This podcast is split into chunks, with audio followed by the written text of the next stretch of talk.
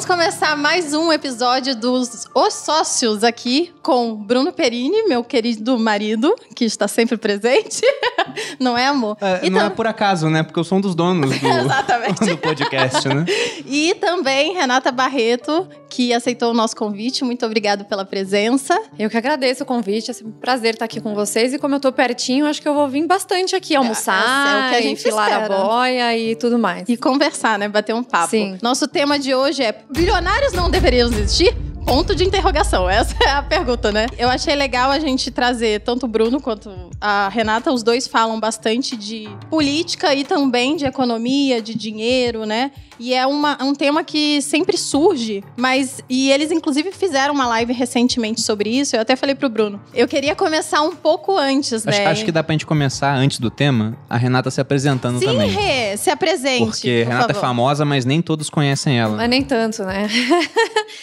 É, bom, eu sou economista, estou no mercado financeiro vai fazer 18 anos, em agosto. Começou com 12, então? É, obrigada, Bruno. Gosto de você que você é um gentleman. É, comecei com 18 anos, né? E eu tenho Hoje eu sou sócia de empresas de investimento, então a gente lida com investimento no exterior, no Brasil e outras coisas, e faço também os cursos. A gente também, eu e o meu marido, e o senhor meu marido, lançamos a Cursology recentemente, que é uma plataforma de cursos, e estamos aí. Vai em várias frentes diferentes, né, Rê? Também no Instagram, que ela é bem forte, faz conteúdo lá sempre sobre política, sobre economia. Isso um pouco de tudo. Isso aí. E um pouco de limpeza também, que ela adora. Ah, não, isso tem bastante. limpeza. Também. Toque de limpeza é sempre. Tava, a gente estava falando de fraquezas, né? A minha fraqueza é isso aí.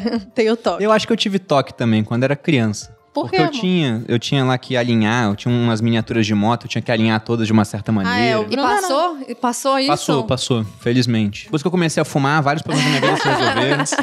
entendeu? Não, então... não sabia nem fumar, inclusive. Vamos começar então o nosso tema. E aí eu até tava falando que a gente. Eu vi uma, uma live que os dois fizeram no Instagram, onde eles falavam exatamente sobre isso, sobre afinal, bilionários não deveriam existir. Eu falei, eu gostaria de começar um pouquinho antes, né? Porque no Brasil a gente tem essa crença de que ser rico é ruim.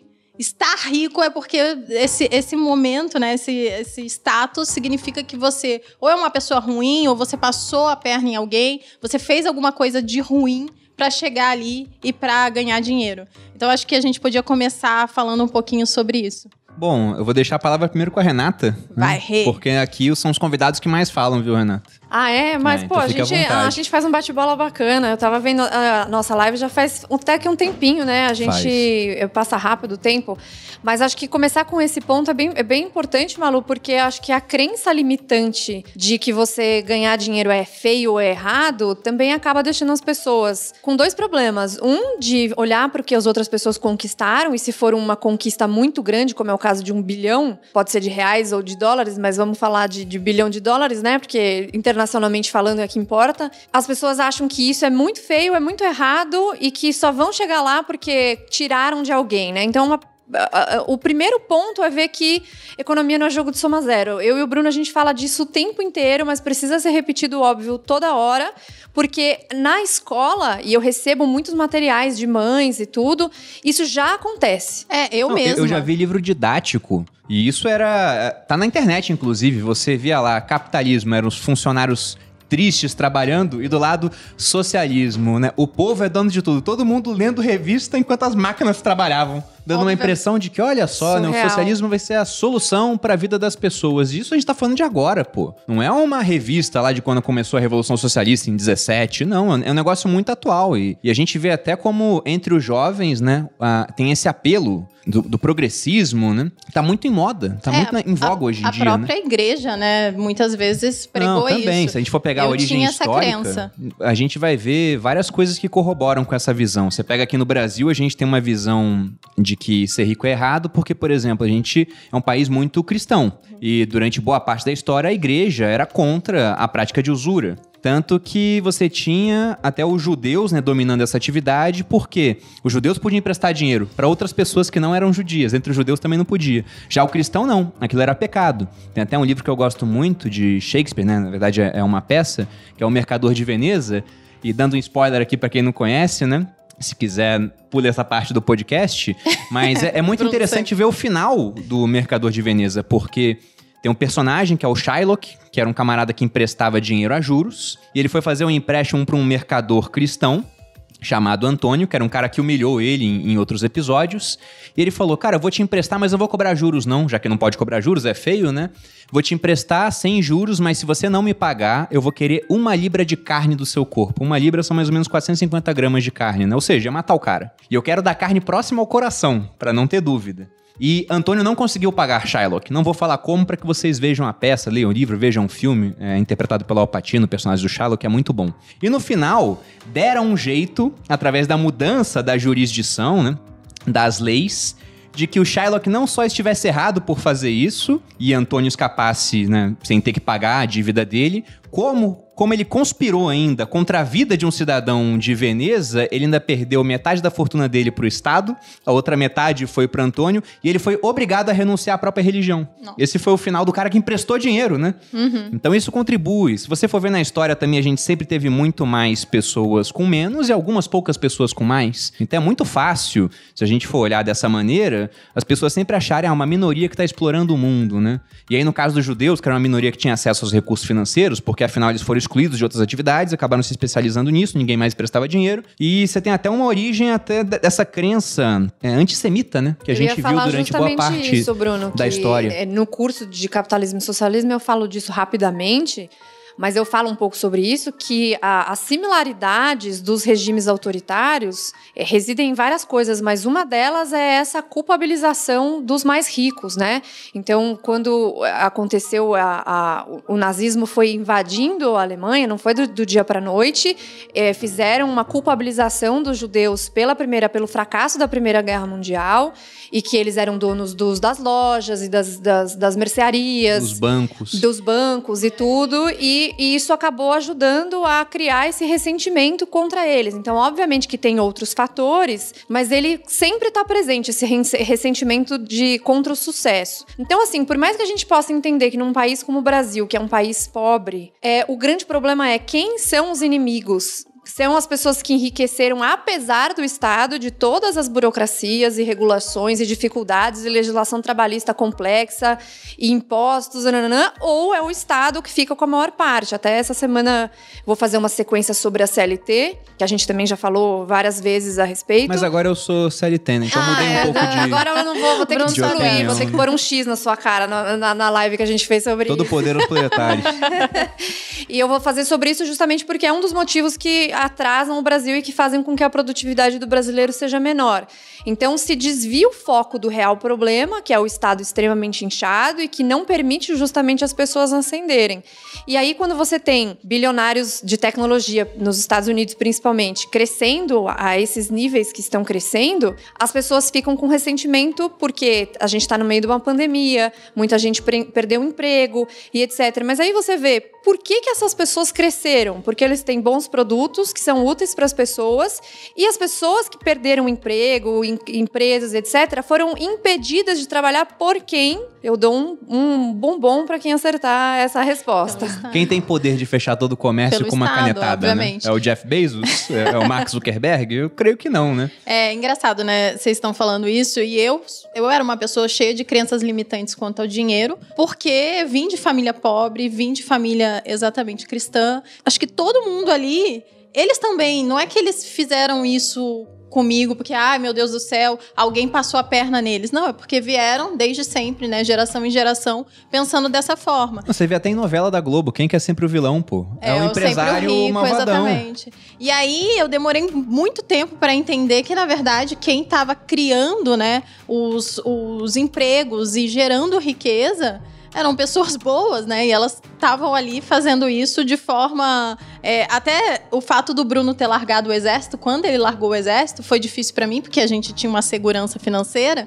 E foi mais difícil para mim do que, do que para ele. E aí a gente vê que. Mas a que- mentalidade do Bruno sempre foi diferente. De empreender, sentido, sim. Né? De, de empreender, Nem ou sempre, né? riqueza. Porque às vezes o pessoal fala assim: ah, agora você é liberal porque não é mais militar. E eu sempre respondo: é, você acha que eu nasci liberal, Sabendo né? Quando o tudo. bebê lá tava lá, imposto é roubo, né? Nasci gritando isso. Minha primeira palavra foi essa. Lógico que não, né? Eu tinha uma visão, uma evolução eu tinha uma visão aconteceu. de mundo que era muito pautada na visão que o exército me passou, porque eu fiz colégio militar, depois com 17 eu fui para a escola preparatória de cadetes do exército, que é um concurso, né? Passei nesse concurso, depois fiz academia militar e fiquei ao todo 11 anos no exército. E a minha cabeça era cabeça de militar. Sim. E eu sempre falo, né? Você pega o governo militar aqui no Brasil.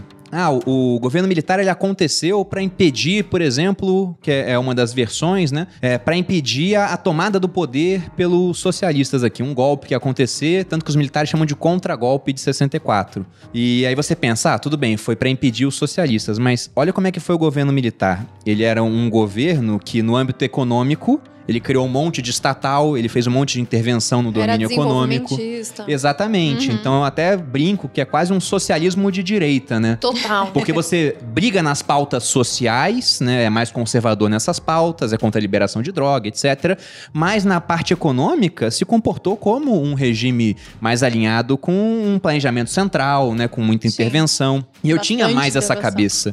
Quando que essa cabeça ela começou a mudar? Quando a gente começou a empreender. Quando a gente começou a investir, aí Sim. minha cabeça já foi mudando, eu vi, caramba, o Estado faz muita cagada, né? Atrapalha as empresas. E principalmente no governo Dilma. Eu brinco, até mandei uma vez. Todo- ninguém conseguiu passar. Exato, exato. quanto o governo Dilma. Eu já mandei isso Dilma. já pro Mises, né? Tem que dar um troféu pra Dilma, Troféu- reconhecer, né? Troféu Mises de Liberdade para Dilma Rousseff. Pô, é, porque eu virei um cara liberal de fato, a ponto de falar, não, sou liberal. Foi no governo Dilma. E nessa época eu tava estudando mais também sobre a escola austríaca. E aí também foi uma, uma chave que virou na minha cabeça, né? É, para mim foi empreendendo, né, que eu via o tanto de dificuldade, o tanto de imposto que a gente pagava para tentar solucionar problemas. Eu acho que foi aqui que eu consegui é, tirar um pouco da minha crença, crença. mi- limitante que eu tinha quanto ao dinheiro, porque eu entendi que eu estava ganhando dinheiro porque eu ajudava pessoas e elas faziam questão de me pagar esse dinheiro. Então eu acho que é legal dizer isso. E eu estava gerando valor para aquela pessoa de É, alguma eu acho forma. que esse ponto é muito bom. Essa palavra geração, essa frase, né, essa expressão geração de valor é algo que às vezes fica muito abstrato Uhum, na é, cabeça das fato. pessoas, né? Então a pessoa fala assim, ué, mas é, se o, por exemplo, vou comprar o curso do Bruno para aprender a investir, eu tô pagando para ele, eu tô ficando mais pobre porque eu tirei do meu dinheiro e estou pagando para o Bruno. Então, naturalmente, as pessoas acham que a riqueza é um bolo e, e único sempre e que ele só troca de mãos. Eu já vi muitos memes, inclusive na internet, do pessoal que, a- que fala mal dos bilionários e tá aqui no, no Instagram, sabe? Usando a rede dos bilionários? É, tem gente que faz é, isso? Tem, Jura? você acredita? É, e eles falando que. Fazendo um meme mesmo com um bolo. Literalmente falando: ah, os capitalistas são esses o que tiram a maior parte do bolo. Só que daí que eu sempre falo, eu trabalho no mercado financeiro desde os 18 anos. Então, pra mim, essa coisa do, do Estado, é, da geração de valor, sempre foi uma coisa muito lógica, porque era algo que eu precisava no trabalho. O, o trabalho que eu fazia dependia disso. Uhum. Então, eu me tornei liberal, digamos, per se, depois que eu li O Caminho da Servidão. Mas pra mim isso já era uma coisa Foi- lógica, foi foi, uma bem coisa bem lógico. natural. Mas aí você começa a perceber que as pessoas acham que você vai tirar de outra pessoa pra ficar rico. Então, pessoas que construíram patrimônios muito grandes. Você pega o Jeff Bezos, eu acho que é um bom exemplo, porque tá sempre em voga, né? Muito atual, né? É, Ele acabou muito- de largar muito a direção atual. da Amazon. Exato, e, e até por, por causa disso que a gente comentou disso essa semana também, um pessoalzinho falando para não ser cheerleader de bilionário, como se fosse um, um jogo de futebol, e não é jogo de futebol, né? A gente torce pela geração de riqueza porque isso faz diferença para as pessoas, isso, isso gera recurso para as pessoas. Na live que nós fizemos, eu até citei esse, essa, esse estudo, um estudo de Yale, antes da invenção dos tablets e dos smartphones, essas empresas de tecnologia já geravam 40 vezes mais valor do que os seus donos embolsavam. E o que quer dizer gerar valor? É facilitar a vida. Então, se você pega um cara que era, sei lá, um rei no século XVI, um cara de classe média no Brasil, que é um país pobre, tem uma vida muito melhor do que um rei no século XVI. É, E acho nem que a precisa gente, voltar tanto é, A assim. gente pode fa- 17, 18. Não, você pega, por exemplo, até a, a história do John Rockefeller, né? Rockefeller, ele, Ah, segundo um história. ranking da revista Forbes, ele é, é o homem mais rico que já existiu na história. E aí eu chamo atenção para alguns pontos iniciais, porque dentro desse ranking tava lá o Rockefeller, tava o Carnegie, tava o Vanderbilt, que eram americanos que viveram mais ou menos no mesmo período, final ali do século XIX, início do século XX, que foi um período muito propício para grandes inovações e principalmente em países livres, como era o caso dos Estados Unidos, né? Porque em outros países, o, sei lá, o Rockefeller quer inventar o querosene. né? Aqui no Brasil iam falar, mas esse negócio de querosene vai mexer com o mercado de óleo de gordura de baleia, né? Vamos fazer alguma coisa para proteger o povo contra o querosene que pega fogo. É, então vamos proteger. E aí ia surgir aquela inovação. E esse é um ponto interessante já. Então foi um momento muito propício, um país muito propício. Mas a, a, grande questão do Rockefeller é que, apesar de ser o homem mais rico de toda a história, segundo o ranking, ele viveu boa parte da vida sem energia elétrica. E não foi porque não existia energia elétrica. Mas porque ele. Na verdade, energia elétrica já existia desde sempre, né? Mas digo assim, para fornecer realmente iluminação para as casas. Porque o Thomas Edison já havia inventado a lâmpada, já, já tinha circulação mas não é assim, de energia. Né? O cara inventa o um negócio e daí de repente todo mundo tem a distribuição disso fácil, Exato, né? mas o Rockefeller. Sim, pra... sim, precisa empreender, colocar fiação. Mas o Rockefeller, ele poderia ter sido um dos primeiros a ter a casa abastecida sim, com isso. Por porque que ele, ele era não foi? riquíssimo. Ele era riquíssimo. Por que, que não foi? Porque ele era concorrente do Edison. Ele fornecia querosene para iluminação pública. Então, ao invés de adotar essa inovação, ele combateu. Ele pagava o pessoal matar elefante eletrocutado para mostrar, olha como é que é perigoso Isso, energia elétrica. Bruno, então ele viveu sem energia é um boa parte da vida. sensacional de quando as pessoas perguntam pra gente sobre por que, que os bilionários apoiam de diversas plataformas de políticas públicas que são contrárias ao, ao, ao ambiente de negócios. Você já respondeu aí cara não quer mais concorrência, então fica muito claro. Eu até brinquei antes da gente começar é a gravar, CL... O Bruno né? agora é CLT. Eu né? tava falando com a Renata que eu cheguei numa fase hoje que já compensa ser socialista, entendeu? Porque, sabe, a liberdade de mercado é muito boa quando você quer crescer. Aí depois de um tempo que eu olho assim, hoje eu já sou um dos maiores educadores financeiros, virei sócio do cara que é, é o maior aqui do Brasil. Então eu chego ali pro Thiago, Thiago, vamos lá no governo, tem uns militares que eu conheço lá, né?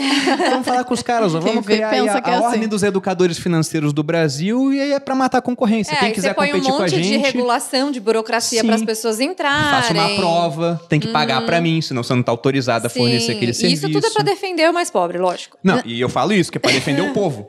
O que é ainda melhor, né? Então tem isso. É, é o, o Rockefeller foi isso. Ele tentou, de todas as formas, combater aquela inovação, só que não deu certo. E no final, ele acabou tendo energia elétrica na própria casa. Mas entenda que o homem mais rico que já existiu, ele viveu sem energia boa parte da vida. E hoje, como você falou, no Brasil, uma pessoa que vive né, numa área urbana, mesmo sendo pobre, costuma ter energia elétrica. É, só para deixar mais palpável, acho que a gente podia falar inclusive do viver de renda, né? Porque a gente está falando de criação de valor e a Renata falou do viver de renda. Então, por exemplo, o viver de renda o Bruno criou do nada, né?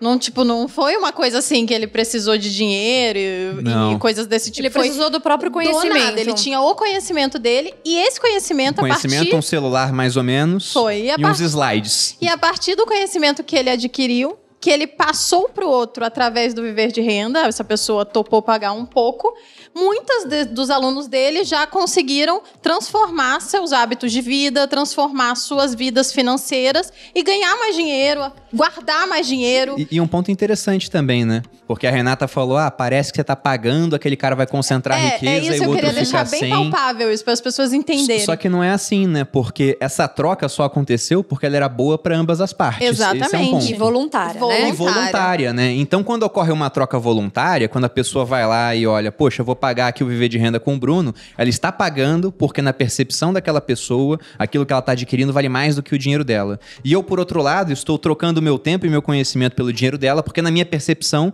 o dinheiro que ela vai me pagar é mais interessante do que o tempo que eu tenho agora, né? Então a gente faz essa troca e ambos saem mais ricos dessa troca. Porque se não fosse assim, não aconteceria. Isso acaba, por exemplo, com aquela ótica da exploração. Como se, por exemplo, eu estivesse explorando aquela pessoa que está comprando de mim. Não tem motivo para achar que há essa exploração. Até porque, dentro desse mercado de educação financeira, como eu ainda não consegui virar socialista e falar com o governo, é um mercado livre, não tem barreira de entrada. Qualquer um pode criar um perfil e começar a competir comigo e com a Renata também. E cabe dizer que você utilizou plataformas que foram criadas e possibilitadas porque houve aumento da tecnologia nesse período e aí o conhecimento foi aplicado à tecnologia para conseguir distribuir essas coisas em massa. Então é, uma, é um círculo virtuoso né, que o capitalismo traz, que a economia de mercado traz e que as pessoas às vezes não entendem. E depois que você vira essa chavinha na cabeça delas, que é uma coisa bem simples se a gente for Uhum. pensar, Sim, de que economia não é jogo de soma zero, de repente bate um negócio aqui nela e fala assim: meu Deus. Então quer dizer que eu, eu posso começar a procurar mais renda, então eu vou vender bolo, eu vou ser Uber à noite. E também começa a defender coisas que fazem mais sentido para ela.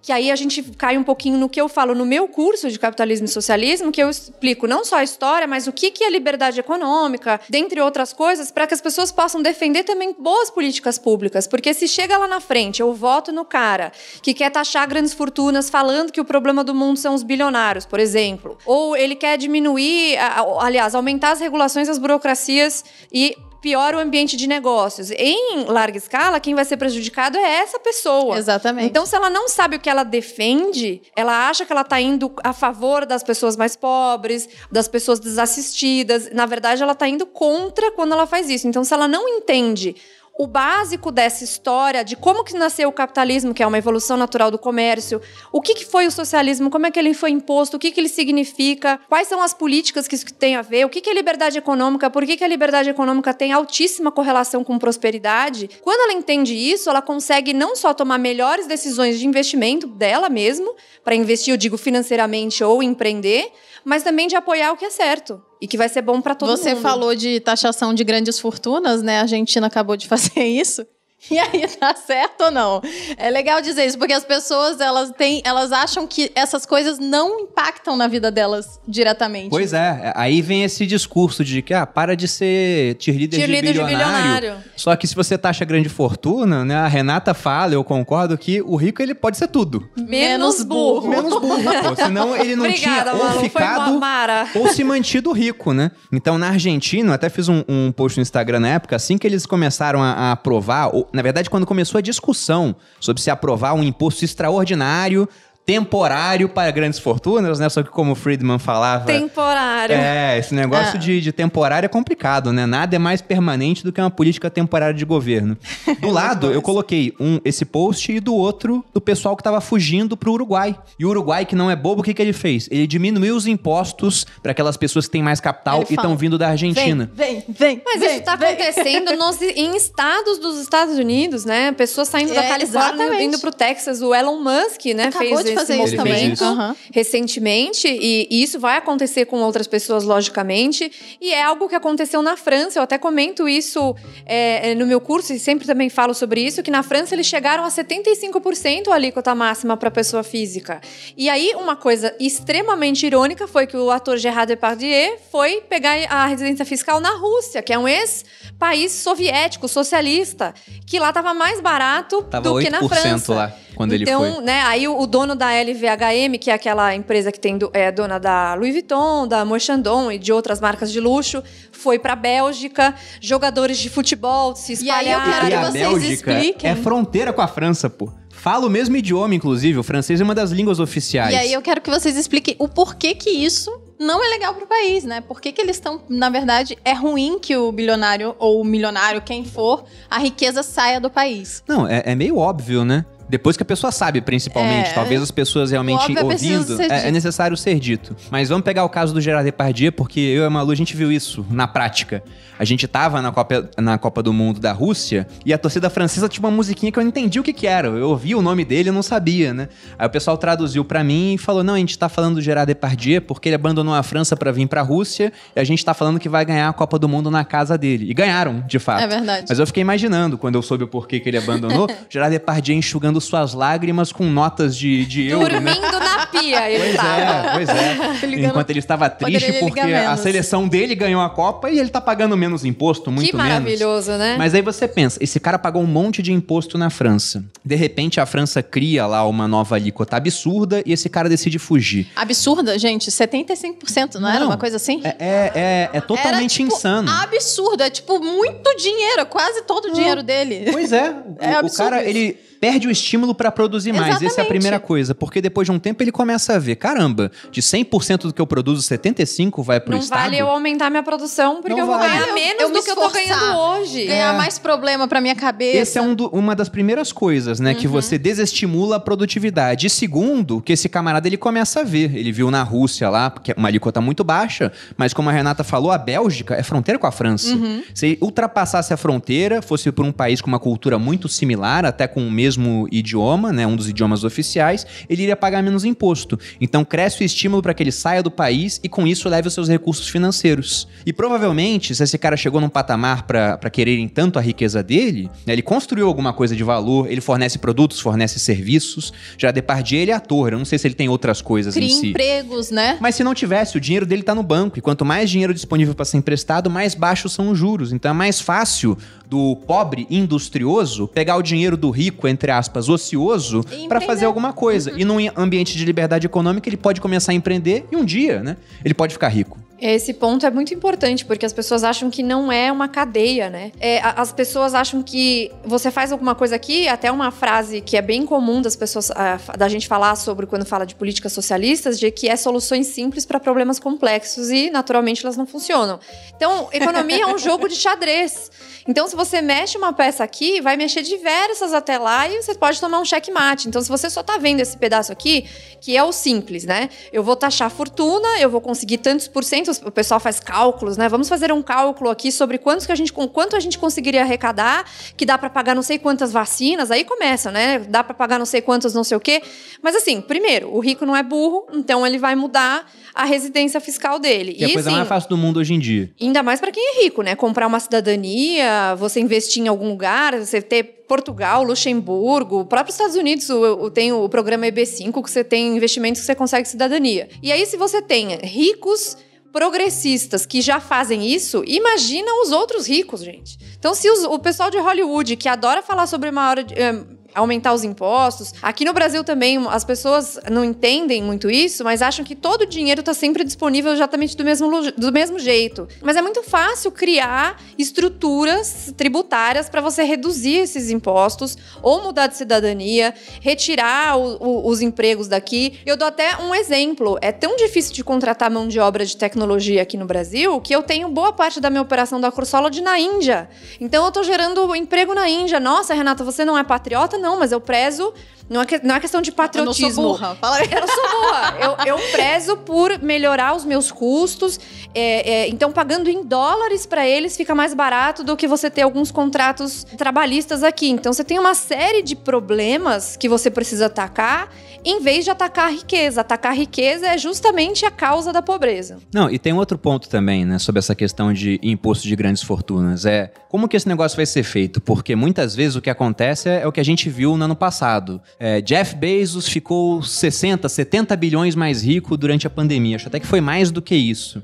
Só que quando você lê isso na mídia, parece que esse cara botou 70 bilhões no bolso. E tá na- É, nadando na piscina do tio Patinhas. Pois é, exatamente. E tá se pegou de quem tava lá. em casa sem emprego. É isso, que Isso. eles acham. E a força, tá? É, a Ele foi lá força. e falou: compra o Amazon Prime de mim. Senão é. eu mato você. E, e você vê, o Amazon Prime, o negócio vai te entregar em um dia, você tem acesso a séries, a filmes, e é R$ 9,90 aqui no Brasil, no momento que eu gravo esse, esse podcast, Tipo, né? ridículo de Não, barato. É muito mais barato do que o Netflix, por Exato. exemplo. E o Jeff Bezos ganhou muito dinheiro com isso, a empresa que eu digo, né, a Amazon. Ele gerou 500 mil empregos em 12 meses, ninguém na história tinha feito isso antes, só que o pessoal fala, não, tem um problema, ele Mas ficou a rico demais. é que ele ficou rico demais, né? Tem que dividir melhor isso daí. Só que aí você pensa, tá, como é que a gente vai dividir isso se não é dinheiro? Porque ele não ganhou dinheiro, isso foi valorização das ações da Amazon. Sim. Então, ele ficou rico, não é porque ele colocou um monte de dinheiro no bolso, que é uma confusão que as pessoas fazem muito, mas porque o patrimônio dele aumentou de valor. E aí o pessoal fala, né? Eu já vi um argumento assim: não, esse negócio de bilionário não deveria existir porque é antinatural. Pensa no que é um bilhão. Aí o cara fez uma conta assim: se uma pessoa ganhasse 5 mil reais por dia, demoraria 200 mil dias para ter um bilhão de reais. 200 mil dias são 248 anos, é, é quase isso. E aí o pessoal fala: não, meu Deus, ele tá certo, é antinatural. Só que ele pensa em colocar dinheiro no bolso. Como é que os caras ficam bilionários? Jeff Bezos foi lá, criou a Amazon em 94, apanhou pra caramba durante Nove muito anos tempo. com prejuízo. Nove anos com prejuízo, fundou com dinheiro vindo de parentes. Ele falou com a- os pais dele, né? Inclusive o nome dele, Bezos. E assim que se fala, antes que comece a corrigir nos comentários aí, está bom, escrito na uma das primeiras páginas do livro A Loja de Tudo, que fala da história da Amazon. Mas ele pegou dinheiro emprestado com os pais, largou uma carreira boa que ele tinha em Wall Street, abriu a empresa, já vislumbrando planos de que fosse uma loja de tudo realmente, ele só começou com livros, mas ficou um tempão tendo prejuízo, ele quase quebrou na crise de 2001, mas depois ele conseguiu. Né? Com muito trabalho, ele conseguiu fazer a empresa dar certo. Como? Vendendo as coisas pelos menores preços possíveis. A Amazon, durante muito tempo, topava ter prejuízo para poder conquistar o cliente. E com esse tanto de clientes comprando lá de maneira corriqueira, ele tinha muita receita, mas tinha um baixo lucro. Ele cobrava muito pouco. O lucro da Amazon hoje, da operação de varejo, ele é muito baixo. Ainda é baixo, O né? dinheiro grosso mesmo vem do Amazon Web Services, que é essa parte de fornecer serviços de, de internet, nuvem, criação de site, servidor, nuvem. uhum. Né? Muita gente é cliente aqui no Brasil do Inclusive Amazon Web eu. Services. Olha aí, a Renata é cliente. Inclusive, eu dou é dinheiro cliente? pro Jeff E Bezos. por que, que você é cliente deles? Porque é bom. Pois é, ele não botou uma arma na sua cabeça e falou, compra, né? Eu nunca tive que fazer isso com aluno, espero nunca ter que fazer, não ter que chegar nesses meios, A né, não conseguir sabe, uma né? venda. Agora você já virou Ah, não garanto que eu não vou CLT, fazer, Você já viu né? a cara da Malu Brava. Isso aí sei, não dá, dá pra vender uns cursos aí de, aí por teve, coerção. Pois é, teve todo esse processo. É verdade. A Amazon hoje é uma empresa que vale mais de um trilhão, passa de 1,6, mas perto do valor de mercado dela, ela é muito pouco lucrativa. O Google, por exemplo, vale menos do que a Amazon e lucra quase o dobro né, com as atividades que ele faz, porque a Amazon lucra pouco perto do tamanho que ela tem. Só que essa empresa que lucra né, 100 milhões no ano, né, quanto que vale uma empresa assim? Aí botam lá, né, na verdade é muito menos do que isso, bota o valuation lá pra cima, porque é isso que acontece, é a empresa que se valorizou. Aí quando o Jeff Bezos vendeu parte da empresa, aí sim ele ganhou algum dinheiro. Mas esse dinheiro, boa parte dele, que ele tem lá como patrimônio, são as ações que estão variando todo As dia. ações da empresa que fazem com que ele se torne bilionário no final das contas. É, um- é uma coisa que as pessoas não entendem, né? Não. Como Não, que e a pessoa aí se for- justamente vem aquela história da, da notícia que, o- que o Bruno Não é falou. que ele tem o dinheiro no, no banco. Não, exato. Não é a piscina do tio Patinhas, porque eu adoraria fazer isso. Vamos fazer isso um dia? Vamos ver um monte de moedinha de um centavo e nadar nas moedinhas? Eu ia achar muito legal. Eu já tentei, mas aí eu, eu pulei de um trampolim de dois metros e quebrei o braço, porque você não mergulha igual, entendeu? Quando você bate é, é duro. Só É tio duro. Patinhas É duro, é duro. Só o tio A gente Entendi. Patinhas pode consegue. jogar as- umas moedas na água, de repente, pra dar uma misturada. Pois é. Mas então, e aí as notícias são é, sensacionalistas, assim, né? Uhum. E aí fala assim: ah, então, ele gerou 500 mil empregos, ele oferece produtos e serviços muito bons e com preço muito baixo, facilita a vida de muitas pessoas que utilizam o serviço, porque ninguém usa o serviço é porque acha o Jeff Bezos bonito, né? Até porque, vamos combinar, ele não é bonito. Mas porque o negócio faz sentido, porque funciona, porque facilita. Então hoje você compra livros mais baratos, você tem entregas diferentes. A, a Amazon é dona da Whole Foods, né? Hoje em dia tem várias outras operações, tem a própria Amazon Prime que veio pra concorrer com Netflix, com várias séries boas. E tudo puxando o preço pra baixo. né? E tudo puxando o preço pra baixo. Então, Ou isso seja, tá beneficiando tornando mais fácil que as pessoas tenham acesso a esses serviços. Isso, e esse tá beneficiando o consumidor. Exato. Aí Principalmente fala o mais assim, pobre, porque pra gente tanto faz pagar 9,90 ou 30 ou reais. 19 ou 20, é. É. Exatamente. E aí falam assim, então, ele gerou emprego, ele facilita a vida das pessoas, ele é muito bom, ele ajudou muito, mas olha, tem um problema muito grave que a gente precisa corrigir. Ele ganhou muito dinheiro com a pandemia. É, então- enquanto estava todo mundo, porque tem que ficar aquela É a- coisa é bem assim, minha pró- dramática, É a minha- né? Era a minha próxima pergunta aqui, né? É, Era Quer pra ele dizer, perder dinheiro por empatia, né? É, tipo, todo mundo perdeu o emprego na pandemia. Então, assim, basicamente vira aquela coisa assim: se todo mundo prende- perdeu emprego porque os estados fizeram lockdown e proibiram as pessoas de trabalhar, quem conseguiu trabalhar porque trabalhou online, por exemplo, 2020 foi o meu melhor ano. Pra gente também. Profissional. Ah, não, mas eu tenho que ter vergonha porque outras pessoas estavam. Então, assim, isso não tem uma, uma coisa a ver com a outra. Usam muito empatia, que eu detesto essa palavra, porque virou. Não é nem que a palavra é ruim em si, mas ela ficou sendo utilizada de uma forma péssima, é que é a empatia vazia, que é se colocar no lugar do outro, mas na verdade não. Empatia não é isso. Essa que eles falam, né? De falar, ah, vamos ter empatia pelas pessoas que perderam o emprego. Eu tenho empatia pelas pessoas que perderam o emprego, mas isso não vai fazer com que eu tenha vergonha de ganhar dinheiro, porque o dinheiro que eu ganhei eu não tirei de ninguém, eu não deixei ninguém mais pobre. Eu criei Se valor duvidar, e riqueza. Inclusive, você pode ter ajudado ela de alguma forma, né? Aju- Eu não Com tenho certeza. dúvida, por exemplo, que a Amazon ajudou, porque o governo já queria que todo mundo ficasse em casa. E o cara entrega tudo em casa no mesmo dia, no máximo no dia seguinte, Facilitou, no mínimo, a vida com de todo preços mundo. mais baixos. Então ele facilitou tá pra no home muita office, gente. facilitou a vida do cara. O cara quis. Eu mesma coloquei a Cursology no ar e preciso de um servidor. A servidor, o servidor que a gente usa hoje é a AWS, né? Que é da, da Amazon. E, enfim, enfim, existem outros vários, várias coisas que eles fazem e que outros bilionários fazem. Mas eu acho que o principal é entender que jogo, a, a economia não é jogo de soma zero, que essa história da desigualdade, que é um outro ponto Era o que eu ia relação... falar agora. É o grande problema que eles falam é a desigualdade. Então, o fato da pessoa ter muito e uma outra ter bem menos. Mas não é isso. Então, né? mas o ponto é justamente esse. É, a gente fica sensibilizado, digamos assim, porque você é normal. Ninguém quer. Ó, gente, presta atenção. Ninguém quer que outra pessoa esteja passando fome.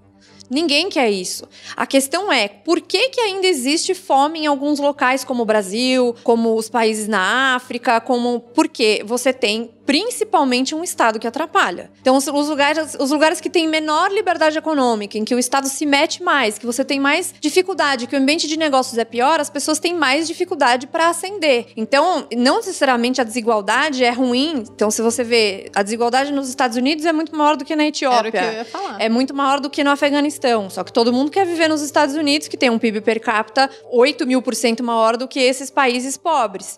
Então, não é exatamente a desigualdade que tem que ser atacada é a pobreza. É a pobreza. E as pessoas acham que desigualdade e é pobreza. Tem diminuído, inclusive, né? É o que a Nunca gente foi, sabe. tão Nunca pequena, foi tão pequena. Na história da humanidade, Não, né? e- Então, e, o pessoal ainda culpa o capitalismo pela pobreza, sendo que o capitalismo apenas herdou a pobreza de tempos que é anteriores. natural É. do ser humano. A gente nasce pobre, pelado, chorando com frio, sem nada, pô, entendeu? Todo o resto é conquistado ao longo da vida e, e não vem de graça. Mas voltando ao ponto da desigualdade, existe o coeficiente de Gini, Uhum. que é uma medida usada para você ver a desigualdade entre países. E o coeficiente de Gini tem algumas peculiaridades que, que não me agradam muito, como por exemplo, eles não consideram remuneração de políticos e servidores públicos no cálculo da desigualdade, porque não interessa, né? São os políticos que usam, eles resolveram se da conta. E eles também colocam nesse coeficiente que todo uso de recurso público diminui a desigualdade. Que não é uma O verdade. que não é verdade, né? Tem países é, onde o recurso público. realmente...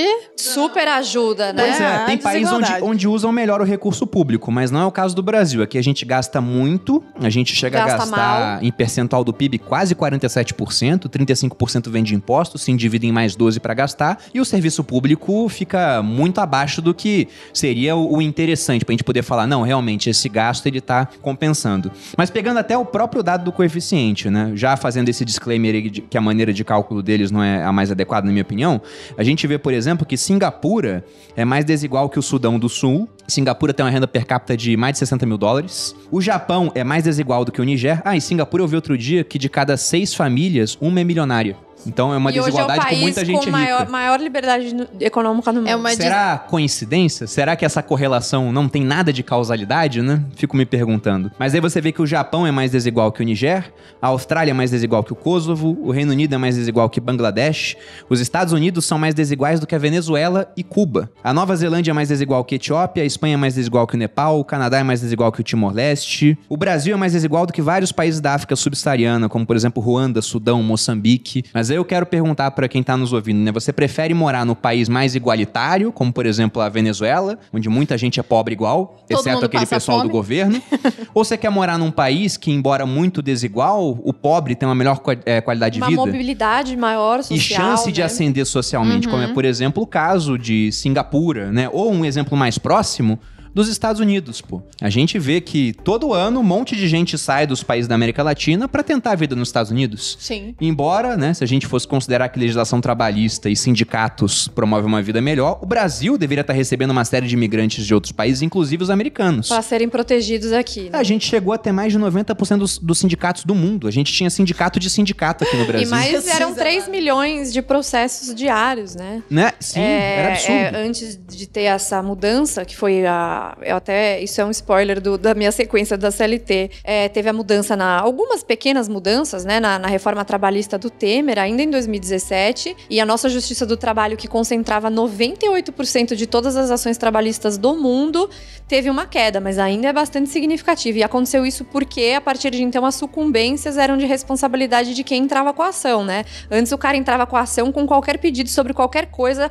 Tinha a indústria, né, dos advogados trabalhistas que Exato. ficavam lá na porta da empresa esperando o pessoal ser demitido. E se perdesse, não acontecia nada. E não acontecia nada, então não tinha ônus, né? Que é aquela história que o Taleb sempre fala, né? O skin in the game, né? Se tem Não, skin é. in the game, Era, é coisa, outra era a coisa mais tranquila do mundo. Se der errado, você não perde nada. Se der certo, você ganha alguma coisa. Era um estímulo muito grande para que o cara entrasse com qualquer picuinha na, na justiça. Exato. E o que acontecer era esse processo bizarro que você falou, de você ter no mundo todo, né? É, processos trabalhistas em, em quantidade muito menor do que só aqui no Brasil. Você somava o mundo todo mundo não dava, nem próximo do que a gente tinha aqui. Eu fico me perguntando, Muitas será que empresas quando... saíram do Brasil por conta Aconteceu, o disso. Citibank aconteceu, é, aconteceu assim, mas eu fico me perguntando se na hora que uma força superior criou o mundo, ele pensou, aqui no Brasil eu vou colocar todos os empresários safados, né? Tá todo mundo aqui dentro dessa fronteira, pra ter tanto processo trabalhista assim. Esse é um ponto importante porque as pessoas sempre falam assim: não, mas no Brasil a gente não pode fazer tal coisa porque daí não vai dar certo, porque daí vai ser explorado, porque daí o pessoal não tem educação financeira. E, e tudo tá interligado porque é aquela coisa da falta de autorresponsabilidade, né? Que a gente não aprende no Brasil. Então você não aprende que economia não é jogo de soma zero, não aprende a não ter esse ressentimento com riqueza, essa, esse, essa ojeriza com a riqueza, mas se você for perguntar para qualquer pessoa, inclusive socialista, se a pessoa quer ser rica, ela quer. É mentira. Se alguém falou pra você que quer ficar pobre, é mentira. Ela está mentindo. Ela quer enriquecer. E enriquecer, né, às vezes as pessoas acham que enriquecer é pra, tipo, andar de iates e. Não, gente, e fazer é só luxos, pagar é- o plano de saúde com qualidade. Pois é, plano de saúde, dar uma bem. situação melhor pra sua família. Dormir num lençol Poder sem fazer uma viagem é, anualmente, coisas assim. Então, é, é, esse Sashimi de, de panda, é um negócio Não, muito gostoso. lençol Brincando, não mil existe isso, tá, gente? Panda tá em Daqui a extinção. pouco vai entrar o pessoal vão achar, aqui. é, vão achar que é Gente, verdade. Pau é, é você. brincadeira, tá? Só pra não virem Só pra atrás do Bruno. claro, é brincadeira. Mas eu sou um cara muito simples. São esses pequenos luxos. Banho com ouro em pó. coisas básicas, pô. Hidratação, né? Máscara exato, de ouro. exato. Dentro dessa questão da desigualdade, é, que o pessoal vende como um problema, eu acho até que eles vendem como um problema porque o problema real ele tá sumindo, né? Que é a pobreza. A gente, como, Aí como tem que falamos achar aqui, outro, né? sim. Com certeza. O que, que dá mais voto? Um problema que já tá sumindo ou um problema que talvez nunca seja resolvido? Porque a desigualdade ela faz parte do ambiente Ela é humano. natural. As pessoas são desiguais. Até o comércio ele acontece por isso. Pessoas diferentes Ah, em é ambientes bom. diferentes. Eu, por exemplo, não sei pescar, né? Eu não sou um bom construtor, mas eu poderia ser um bom caçador na antiguidade, coloquemos assim. Então, se eu sou um bom caçador, eu consigo carne, mas eu não sei construir uma casa. Eu vou lá e passo a carne pro cara que sabe construir, por exemplo. E a gente faz um comércio entre a gente, né? Ah, minha aldeia não tem pedra boa pra construir, a outra aldeia tem. E a gente vai e faz comércio, Esses o que é muito melhor do que outra foram alternativa. os primórdios, né, do capitalismo, na verdade. Não, é- é- e o que é muito melhor do que outra alternativa. Eu chegar, invadir a aldeia à força e escravizar todo mundo, né? então, melhor o não. comércio, ele inclusive é a porta da tolerância. Esse é um ponto muito interessante a ser mostrado, porque você tem durante toda a história povos que se odiavam, com uma cultura muito diferente, com deuses, né? Com religiões diferentes, mas eles faziam comércio entre si. E por quê? porque era bom para ambas as partes envolvidas. Do contrário, não aconteceria. E a gente pensa nesses caras que teoricamente não deveriam existir, nesses bilionários, né? A Renata ela citou do cara que usa a rede social do bilionário e posta lá, né? Posta no Twitter via iPhone que bilionário não deveria existir. Mas repare que o nosso próprio negócio, amor, e também o da Renata hoje, muito, muito, né? A Renata tem vários negócios, mas é, o curso Não, dela, por de exemplo, existe negócios. muito Mulher por de conta de, de rede social. Exato. E quanto que o Mark Zuckerberg cobra da gente pra gente criar um perfil na rede social Absolutamente dele? nada. Espero que continue assim. Pois é, tudo bem. Ah, ele limita o alcance dos posts. Aí você tem que pagar um patrocinado Ah, pra tudo alcançar bem. mais gente. Sim, ele tem que ganhar dinheiro. Ele te mostra anúncios com base num algoritmo, né, que fica usando lá aquilo que você quer comprar pra te mostrar anúncio, etc. Tá, isso acontece, mas você está na rede, aceitou isso de maneira voluntária, e se você tá lá é porque você acredita que os benefícios compensam os malefícios. Sim. E hoje, graças à rede social, eu que posso dizer que, em termos, né, eu sou um professor, que é uma profissão que é muito mal paga no Brasil, eu virei um professor milionário. Porque enquanto um professor, ele consegue dar aula geralmente para uma turma de 30, 35 alunos, eu consigo dar aula ao mesmo tempo para uma turma com 3 mil alunos. Então, com isso, eu me tornei muito mais produtivo do que um professor normal.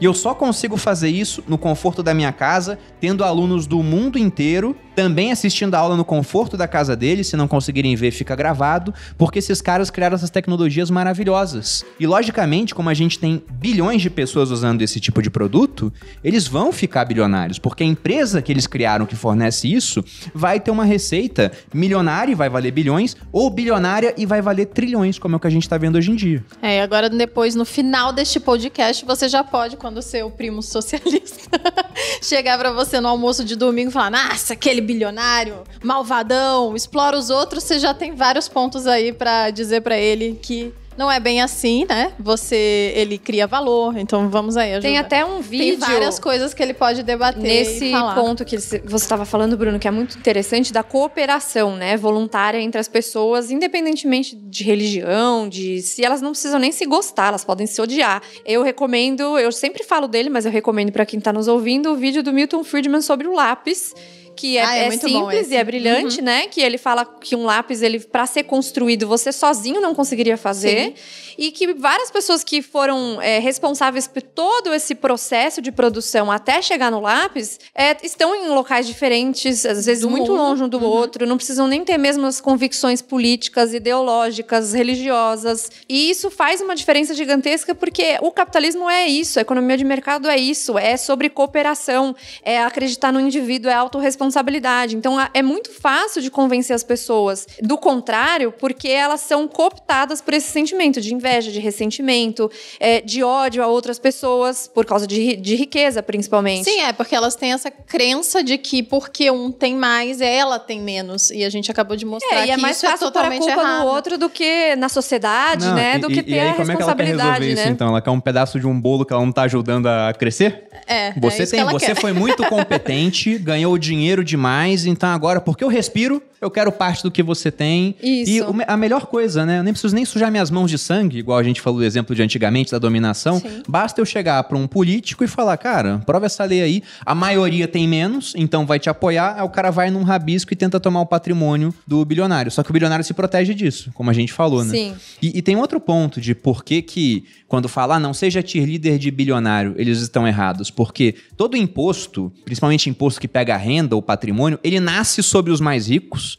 depois ele incide no- na classe média até uma hora que Ele tá pegando o aí. pobre. Não. Sim. Porque o, o político, né, ele é um ser criativo. Você vê, por exemplo, na Argentina criaram esse imposto agora sobre grandes fortunas. Sim. E aí o que que tá acontecendo? Tem gente indo embora da Argentina. A arrecadação, no início, até pode Aumentar é, um pouco. bater aquele planejado deles, mas no ano posterior não vai bater mais. Não, e depois vai redistribuir o quê? Se não tem mais riqueza para ser Exatamente. distribuída. Aí Aí, fica- aí o o político país vê o fica quê? Um pobre. político brilhante tem a ideia, cara, em vez de tributar super rico, vamos tributar os ricos também. O que, que você acha? E aí vai descendo. Vai descendo. É, E o que, que é rico? Exato. O que, que é rico, né? É aquele cara que é mais rico do que o cara que fez a lei. Porque ele se isenta disso, né? Ele fica de fora. Mas é isso mesmo, Bruno. Aí, aí vai indo. Não, tem uma piada que eu que eu acho muito boa sobre isso. São duas crianças conversando. O Joãozinho e o Pedrinho. Aí O Joãozinho chega pro Pedro e fala: é, Pedrinho, quando você tiver duas casas, você me dá uma? Aí o Pedrinho fala: Lógico, pô, você é meu amigo, né? Quando eu tiver duas casas, eu te dou uma. Dele, ah, legal. E quando você tiver dois carrões, você me dá um? Aí o Joãozinho: Claro, você é meu amigo, eu te dou dois carros, né? Te dou um carro quando eu tiver dois, aliás. Aí o, o Joãozinho fala, pô, legal. E quando você tiver duas bolas de futebol, você me dá uma? Ele fala, não, calma aí, né? Duas bolas eu tenho agora, pô. Aí não, né? Porque eu já tenho, não tem como eu te tem, dar. Ele só como. fica pensando, não, né? Vamos tributar lá na frente, Lá na quando frente. eu tiver. Mas aí você vai tributando o super rico, o super rico vai embora ou se protege, cria lá uma empresa, alguma coisa, uma holding, paga uns ótimos advogados, ele tem dinheiro pra isso e se exclui da legislação. Aí você tributa o rico. Geralmente o rico faz a mesma coisa. A classe média já não tem como fazer isso. É Começa a arcar com imposto. Sofre. Até uma hora que essa combinação de imposto e inflação que a gente tem crescente no mundo faz com que o pobre esteja pagando imposto. O imposto de renda foi assim. Ele surgiu na época das guerras E napoleônicas. pesa muito mais no bolso do pobre do que, claro, Não, to- quem todo é rico. Uhum. imposto pesa mais lá. O imposto de renda ele surgiu na época das guerras napoleônicas, era só sobre os ricos, era temporário e de uma alíquota de apenas 10%. Hum. Foi temporário de fato, mas depois ele voltou, né? Porque não tem coisa mais permanente do que a política temporária de governo. A alíquota aumentou e aí começou a pegar rico, classe média e hoje no Brasil, se você ganha mais de dois salários mínimos, um pouquinho mais do que isso, Já na tá verdade dentro. você ganha um pouquinho menos do que dois salários mínimos, já tá pagando 7,5% de imposto de renda. Pô. Não, e o imposto, além de tudo, né? Você tem essa desestimulação, né? A gente estava conversando sobre isso, que você tem empresa, vocês sabem disso. E aí você vai sair do simples, por exemplo, para ir para o lucro presumido. E aí você fala assim: meu Deus, eu acho que é melhor eu não, não, não faturar tanto, porque se eu faturar faturar muito, eu vou ter que pagar um imposto a mais e, e a minha burocracia vai aumentar muito, eu vou ter que contratar um cara só para o meu tributário. Então, todas essas burocracias que você acha que afeta só o cara rico, Na ele verdade, afeta não. toda essa cadeia produtiva, ou improdutiva, no caso, né, de países como o caso do Brasil. A gente tem até uma história boa sobre isso. O Bruno gosta sempre de contar ela, que é sobre a irmã dele. Que Olha, essa história é interessante mesmo. Conta você que você tem mais os dados. A minha né? irmã, ela é advogada e ela se formou. Foi o RJ ou o FRJ que ela O se formou? FRJ. O FRJ. E ela teve uma formação que direcionou ela para crenças mais alinhadas à, à esquerda, né? Progressista. É. Não, não, não muito forte, assim. Ela tatuou Marx no glúteo, mas a gente já, já pagou a cirurgia de remoção. Sacanagem. Tô- tô brincando, tô brincando. Bruno. Ela Colocou não- uma, uma, uma mental picture na galera agora que vai ser complicado. Esse, bichicha, te Tadinha amo, viu? Sacanagem. Isso é brincadeira, mas esse ponto foi. Agora vamos entrar no ponto real, né? Quando a gente decidiu criar o curso de leilão de imóvel da minha irmã, tava mostrando pra ela: olha, até abrir a sua empresa, se não ficar pronta pra vender o curso, a gente vende pela minha e vamos pagar tanto de imposto. Acho que era uns 17,5% de imposto. Ela falou: caramba, mas na É minha eu vou muito. pagar muito menos se eu for abrir na minha. Eu falei: sim, mas se não ficar pronto até a data, a gente lança e você lança de novo depois. Sim. Ela falou: ah, pra pagar isso tudo de imposto, eu prefiro não lançar. Aí ela ah, queria rapaz, segurar. curamos um socialista. Aleluia. Aí, aí foi justamente assim, isso que eu mostrei pra ela. Tá vendo Pagou o efeito do. Não. Ai, minha filha, você nem tinha pago ainda, Nem ela tinha já pago. tá sofrendo. né? E mas é- Darf mas é esse boleto ponto. cura. Não É. precisa nem pagar o imposto pra você ver como ele atrapalha as pessoas a tomarem decisão. Ela ia deixar de ganhar um bom dinheiro pra não ter que pagar o imposto. Só que todo ano eu vejo gente deixando de começar a investir pra não ter que declarar imposto de renda. Olha que loucura, né? É, se você faz uma transação em bolsa de valores, você comprou uma ação, só comprou, deixou lá guardado. Aí você tem que Mas você declarar. fez isso, você tem que declarar imposto no ano seguinte. Só que declarar, muitas vezes, é só você preencher um papel. Você não perde dinheiro, só perde tempo. Mas mesmo assim, o pessoal tem medo disso. Então, em dezembro, quando eu abro turma mais próxima do final do ano, tem gente que espera o ano virar pra poder fazer seu primeiro investimento. Eles não fazem antes porque eles não querem declarar imposto. Veja que não é nem pagar. Só o fato de existir o De imposto existir. já atrapalha a produtividade. É uma loucura. E é justamente isso que eu falo da questão do ambiente de negócio. Então a gente precisa atacar esses pontos sobre o- a redução da- da- do, do ambiente de negócio ser favorável e não quem, tá, quem conseguiu passar por todos esses obstáculos e gerar riqueza, né? E cabe dizer assim que as pessoas falam assim: "Não, mas você fica defendendo essas pessoas, você tem alguma coisa que você é amiga delas". Não é isso. É ótimo Porque isso. tem, existe rico é, ruim e pobre ruim. Exato. Existem pessoas ruins dos dois lados. Então, essa coisa da crença limitante de achar que porque é rico é ruim, porque eu vou agora até fez falar alguma do Big coisa Brother errada. aqui, que a gente tá tendo bons exemplos lá no Big Brother. Não é nem tá sobre rico ou pobre, Me mas é conta. sobre, sobre gente ruim e gente boa, né? A gente acha Então, que... o- a, a, ser silêncio que os progressistas estão descobrindo o liberalismo. Estão ouvi desco- dizer. eles estão descobrindo que a individualidade conta mais que o coletivo. Outra aleluia. É só esse spoiler, assim, que eu vou, vou soltar, né? Que tem a ver com isso. Mas eu gostei do que você falou, Renata. É, você tem alguma coisa com esse pessoal? Porque de vez em quando, quando eu falo lá que, olha, eu acho que imposto sobre. Acho não, né? Tem aqui os motivos, né? Pautados pra eu falar que é uma política ruim, você querer tributar mais é, rico, bilionário, etc. que é uma Inclusive, besteira você falar que fala eles não que, existem. que não precisa. Não deveria Não deveria, inclusive, é, tarifar os, Não, é, tem, tem os esse ponto, né? Porque eu falo o seguinte: vamos pensar em alocação de capital. Olha o que o, o Jeff Bezos fez. Ele pegou uma empresa do nada e transformou a empresa em algo que vale 1,6 trilhão de dólares. A Amazon sozinha é mais valiosa que a bolsa de valores inteira do Brasil. Foi isso que ele conseguiu fazer, né? Esse cara. E por que, que ele fez isso? Porque ele aloca muito bem capital. Ele é incrível nessa atividade. Tanto que a Amazon não paga dividendos, todo o dinheiro que eles ganham, eles reinvestem na empresa. O Jeff Bezos não tirou um real da Amazon, eh, tirando o prolabore dele, né? O lucro era reinvestido. E o Estado não consegue reinvestir tão bem quanto a Amazon. Então é uma questão de pensar, vale a pena você cobrar imposto desse cara? Porque afinal de contas ele usa tão bem o dinheiro que se reverte em ganho para os seus clientes em preços cada vez menores na Amazon, no Amazon Prime mais barato, que dá acesso à cultura para muita gente, num mercado Whole Foods, por exemplo, que ele comprou com contas mais baratas. Tem o Fábio que trabalha no suporte do meu curso, mora nos Estados Unidos, ele falou: "Bruno, minha conta, desde que ele comprou o Whole Foods, barateou em 28% em um mundo com uma inflação crescente." pô." Ou seja, ele Olha que valor ele criou. deixou nós. mais mais barato comer saudável, orgânico. Sim, ele gerou, ele gerou muito valor. Então, se esse cara aloca tão bem o capital e o governo aloca mal, porque gasta muito mal o dinheiro, vale muito mais a pena deixar o dinheiro na mão desse camarada do que na mão do governo. Só que o pessoal fala para mim: Poxa, mas você fala isso, mas os próprios bilionários estão querendo pagar mais imposto. Os próprios bilionários estão apoiando organizações de esquerda. E aí eu levanto aí, a Renato? sobrancelha e pergunto para cima de Moá.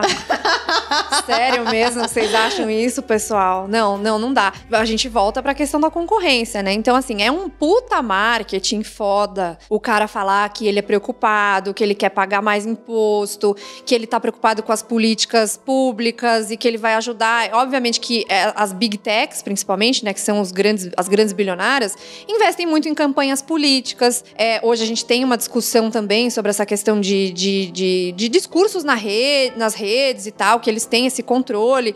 São discussões até bastante válidas, mas eles, eles influenciam a política por que será? É, e por que será que eles fazem esse marketing? esse marketing sobre pagar imposto. Então, assim, é, a gente até brinca, eu e o Bruno, que quando o pessoal aqui que tem muito dinheiro fala que precisa de mais imposto, fala, emite DARF, rapaz. Põe aí o DARF, põe seu nome paga lá. Voluntariamente, paga voluntariamente pro governo e fala. E faz, pode até fazer um marketing, de repente põe lá aquele checão, imprime bem grandão, sabe? Um DARF gigante. Influencia as outras pessoas Influencia, a fazerem. mas não fica tentando cooptar as outras pessoas a pagar cada vez mais imposto. Você vê eles fazendo isso? Eu nunca vi. Eu nunca vi. Pois é, sabe o que eu vejo quando eles querem é tipo fazer alguma coisa anão, boa? Não tem. Então, o, o, que, o que eles fazem, pelo que eu vejo, é o seguinte, né? Você pode pegar até o Bill Gates. É, o Bill Gates ele já teve uma fama muito ruim, porque a Microsoft era uma empresa que o, o, governo americano falou que eles eram monopolistas, tinha que quebrar o monopólio. Eu lembro até que nos anos 90, quando queriam falar mal do Bill Gates, falavam que ele queria ser Thomas Edison, que era um inventor, inventou muita coisa, né? Mas na verdade era Rockefeller, era um monopolista malvadão. Uhum. E o Bill Gates, ele mudou essa imagem ao longo do tempo, virou um filantropo. E o dinheiro que ele pega, ele não dá pro governo. É ONGs próprias, tipo isso, né? Ele cria uma fundação, uhum. porque ele sabe sabe, ele é, como um cara que aloca capital bem também, assim como o Warren Buffett, que é um amigão dele, eles sabem que o dinheiro rende mais na mão da iniciativa privada. Tanto que o Bill Gates coloca muito dinheiro na fundação Bill e Melinda Gates, ajuda uma série de projetos. É um trabalho, eu, eu discordo dele em vários pontos políticos, né? Sempre que a gente conversa, eu falo isso para ele. Mas nessa parte humanitária, o Bill Gates ajudou a, a acabar com a poliomielite no mundo. Porque para cada um dólar que o Rotary consegue, ele doa mais um. E ele fazendo isso tão bem feito, o Warren Buffett já falou: quando ele morrer, metade da fortuna dele vai para a fundação que os filhos dele abriram, cada filho dele tem uma fundação, e a outra metade vai para a fundação Bill e Melinda Gates. Pergunta se ele vai deixar pro governo. Ele sabe que os caras não alocam bem aloca o dinheiro. Então eles ficam nisso, né? Bilionário tem que pagar mais imposto, mas eles mesmos entendem que o governo não aloca bem o dinheiro e ficam mandando para instituições que vão Privadas. fazer isso de maneira privada. Uhum. Sem falar que enquanto eles falam isso de pagar mais imposto, as empresas deles não fazem a mesma coisa. A Microsoft tem sede, por exemplo, em vários locais do mundo onde a tributação é mais favorável e dentro dos Estados Unidos usa uma sede em Delaware que é um, um, local onde você, e a gente viu isso que a gente pensou em abrir empresa lá, você não paga tributos para o dinheiro que vem de fora dos Estados Unidos e entra por Delaware. Além do que, tem também uma questão de, de segurança jurídica lá que facilita algumas coisas para as empresas, mas ele deixa aquela sede lá justamente pensando em pagar menos imposto. Se ele paga menos imposto, é um componente a menos no preço do produto, ele consegue se tornar mais competitivo e o produto chega mais barato para a gente. Sobretudo se tiver competição também auxiliando a baixar os preços. Sim, exatamente. Eu acho que o nome desse podcast devia mudar para Tem Louco, mas não tem burro.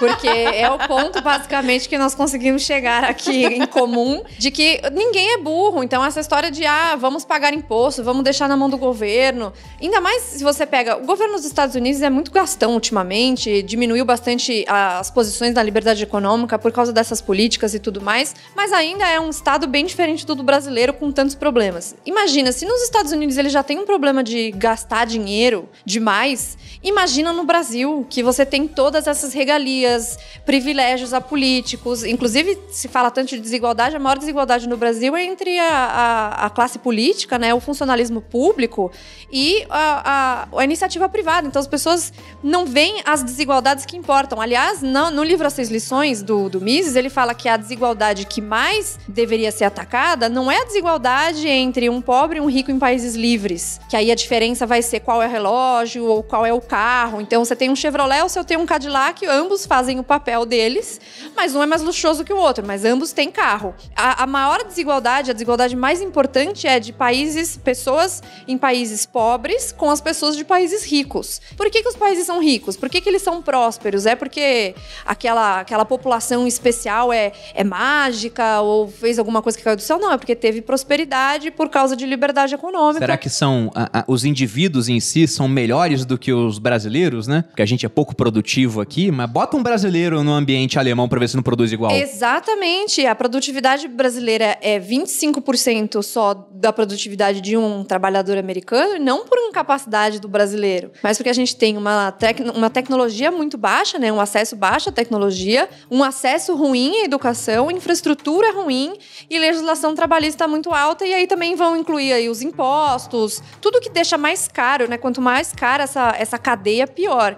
Então, no fim das contas, eu acho que a conclusão, Bru e, e Malu, é que o, o, o, principal que deve ser atacado é essa estrutura gigantesca de Estado, esse ambiente de negócios que fica muito ruim para a pessoa pequena ascender e não quem já gerou riqueza e gera empregos e facilidades. E, e sabe quem está ajudando a atacar isso, ironicamente? Quem? Ironicamente, né? Quem? Os bilionários, pô. Porque você vê durante a pandemia o tanto de pessoas que começaram a usar as ferramentas online do Amazon Web Services, o pessoal que usa o Google né, para colocar a sua loja, pagar anúncio no Google, o pessoal que criou canais no YouTube, criou perfis no Instagram, começaram a fazer alguma negócio coisa. digital, né? É, ou o Uber é um outro exemplo, né? Quantas pessoas durante a pandemia os negócios não fecharam, perderam emprego e em um dia se cadastraram num aplicativo que foi altamente combatido por uma série de governos, porque mexia com o lobby dos taxistas, uhum. mas veja como um pouquinho de liberdade econômica faz diferença. Se não tivesse o Uber, o pessoal ia ficar desempregado e não ia ter como trabalhar. Tendo o Uber e o cara tendo uma carteira de motorista, ele conseguiu conseguiu. Ele ao menos pode ter o dinheiro para se manter. Não, e aí Exato. vão falar o quê? Que é exploração, sendo que é um contrato voluntário. Ah, mas é porque ele não tinha outra opção. Isso é uma falácia também gigantesca, né? Ele não tem opção, ele foi demitido, ele aconteceu, ele não tinha outra opção, e daí ele aceitou trabalhar como Uber com aquelas horas que ele fala quantas horas ele quer trabalhar, e aí ele vê se ele quer nas trabalhar de fim de semana, dele. nas condições que ele quer, com o carro dele, né? Mas tudo bem. Ou nem dele, ele pode alugar um carro é, também. também. ele pode alugar, que é uma outra, um outro benefício, mas aí ele está sendo explorado. Tá bom, então aumenta-se a burocracia para o Uber, coloca é, todo mundo embaixo da CLT. O que, que, vai acontecer com essa empresa? Gente, não, não precisa ser um gênio para entender. A empresa ou vai reduzir demais as suas posições ou vai acabar. E aí, quem não tinha essa opção não vai ter nenhuma. Pois uhum. é. É só pensar, esse pessoal que faz Uber hoje estava melhor antes ou depois do Uber? Eu conheço um monte de gente que prefere Uber. Exato, hoje. porque, porque tem tem flexibilidade, flexibilidade. E às vezes ele até consegue fazer outros trabalhos, outros tipo trabalhos. freelancer. Uhum. E aí ele consegue ele fazer... complementa a renda dele com, com Exatamente. E, e, aí nós chegamos, na minha opinião, no ápice do podcast, antes da gente terminar, que é o fato de que esses camaradas que inventaram, né, como por exemplo os próprios criadores do Uber, que ficaram bilionários com isso, esses caras que criaram essas invenções maravilhosas e ficaram desigualmente mais ricos, eles ajudaram a diminuir a pobreza no mundo. Sim. Esse é o ponto. Esse é o ponto, Esse é o ponto principal. principal. Dois, não tem burro. e dois, eles ajudaram a, a, exponencialmente a reduzir a pobreza no mundo com as suas invenções. Então acho que com isso a gente encerra, ah, né, amor? Você tem mais alguma certeza. consideração? Eu não. Você tem mais alguma consideração? Não, eu por mim eu fico aqui. Vocês me mandam mais uma água, é. mais um chá e eu vou ficando aqui até amanhã. Mas Vamos... Tô, já acho que completamos bem. Muito obrigada pela presença. Re para as pessoas te encontrarem nas redes sociais, como que elas fazem? É no Instagram, renata.jbarreto. Tem no Telegram também, que o canal tá no link da minha bio lá no, no, no Instagram. Instagram. Isso. Ótimo. E obrigada a vocês dois, foi muito bom estar com vocês Como que hoje. as pessoas te encontram no Instagram, Boludinho? Vocês podem procurar Bruno Underline Perini. É, no YouTube Você Mais Rico. E também vai sair meu ensaio no Artístico na revista Exame em breve. Tô brincando, não tem nada disso não. Mas é isso, pessoal. É Instagram, YouTube e aqui o podcast também, que vai ter inclusive um canal de cortes, não é isso, Kaique? Galera, você provavelmente já está vendo esse podcast no canal de podcast, então não se esqueça de inscrever nesse canal. Se inscreva nesse canal, por favor. E deixa um deixa comentário joinha. aí, deixa joinha, um feedback legal se você está gostando do canal e é isso. Compartilhe. E vocês também podem me achar nas redes sociais, Instagram, Malu Perini. E eu acho que é isso. Muito obrigada por terem assistido até aqui. Um beijo e até o próximo. Até a próxima, pessoal.